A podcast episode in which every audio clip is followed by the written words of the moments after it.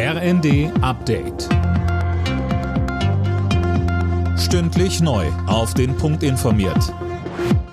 Ich bin Philipp Rösler. Guten Tag. Die Frist zur Abgabe der Grundsteuererklärung soll verlängert werden. Das hat Finanzminister Lindner angekündigt. Er will den Bundesländern einen entsprechenden Vorschlag machen. Die Menschen, die Finanzbehörden, auch die äh, steuerberatenden Berufe haben gegenwärtig große Sorgen und Nöte. Wir sollten uns nicht zu viel Druck machen bei der Grundsteuer und deshalb schlage ich den Ländern eine maßvolle Verlängerung der Abgabefrist zu. Wir können uns jetzt um anderes und um Wichtigeres kümmern. Das Finanzministerium geht davon aus, dass bislang erst weniger als ein Drittel ihre Erklärung zur Grundsteuer abgegeben hat. Die Energiepreise sind im September auf ein Rekordniveau gestiegen. Nach Berechnungen von Check24 bezahlt ein durchschnittlicher Haushalt im Jahr rund 7.900 Euro für Strom, Heizen und Sprit. 85 Prozent mehr als vor einem Jahr. Am stärksten ist der Anstieg beim Heizen. Das ist inzwischen fast dreimal so teuer.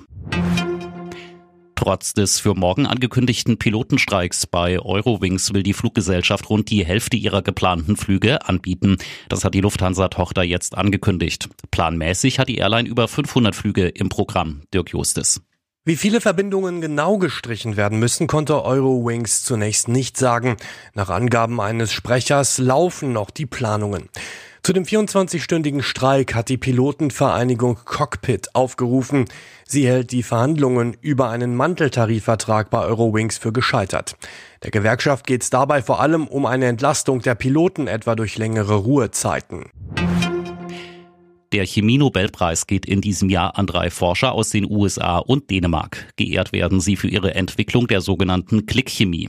Diese kommt unter anderem bei der Entwicklung von Medikamenten, etwa in der Krebstherapie, zum Einsatz.